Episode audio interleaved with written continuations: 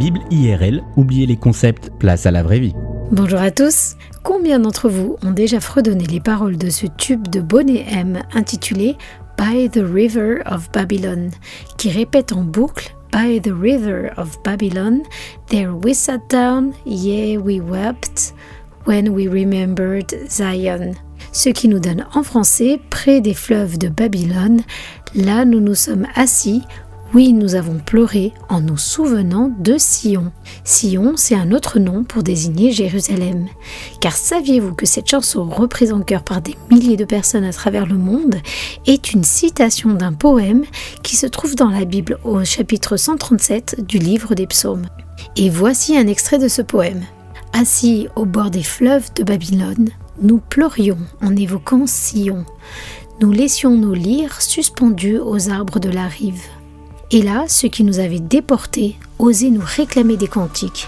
Nos persécuteurs exigeaient de nous des chants joyeux. Chantez-nous, disait-il, un de ces cantiques de Sion. Mais comment pourrions-nous chanter un cantique du Seigneur sur une terre étrangère? Ô Jérusalem, si jamais je t'oublie, et bien que ma main droite se paralyse. Ce psaume plein de mélancolie raconte la tristesse des gens d'Israël retenus en captivité à Babylone et alors qu'ils se tiennent sur les rivières du fleuve, leur cœur languit après Jérusalem. Comment oublier les parfums, les couleurs, les bruits de la ville où ils sont nés? Comment oublier la beauté du temple de Jérusalem et la présence de Dieu au milieu de son peuple? Le poète l'exprime fort bien, ses souvenirs les rattachent à leur patrie et ils ne veulent pour rien au monde les voir disparaître. Le Nouveau Testament nous explique que ce sentiment d'être déraciné ne touche pas seulement ceux qui ont changé de pays, mais touche tous ceux qui sont enfants de Dieu. Hébreu 11 nous explique que ceux qui nous ont précédés dans la foi se savaient être des étrangers, des exilés sur la terre, et leur cœur languissait après une cité préparée d'avance par Dieu, une patrie céleste. L'apôtre Pierre nous dit dans sa première lettre au chapitre 2 Amis très chers, vous êtes des gens de passage et des étrangers sur la terre. Avez-vous déjà eu ce sentiment d'être un étranger même dans votre propre pays?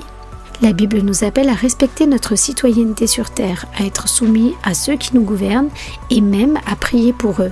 Mais les Écritures nous appellent aussi à vivre sur terre les valeurs qui sont celles de notre véritable pays, le royaume des cieux. En tant que chrétiens, nous sommes citoyens de la patrie céleste. C'est là où nous sommes spirituellement nés. Et notre cœur languit après ce royaume dont nous connaissons déjà les parfums et la beauté. C.S. Lewis, le célèbre auteur des Chroniques de Narnia, a un jour dit Si je trouve en moi-même un désir qu'aucune expérience de ce monde ne peut satisfaire, l'explication la plus probable est que j'ai été fait pour un autre monde. Est-ce que votre cœur soupire après ce royaume céleste?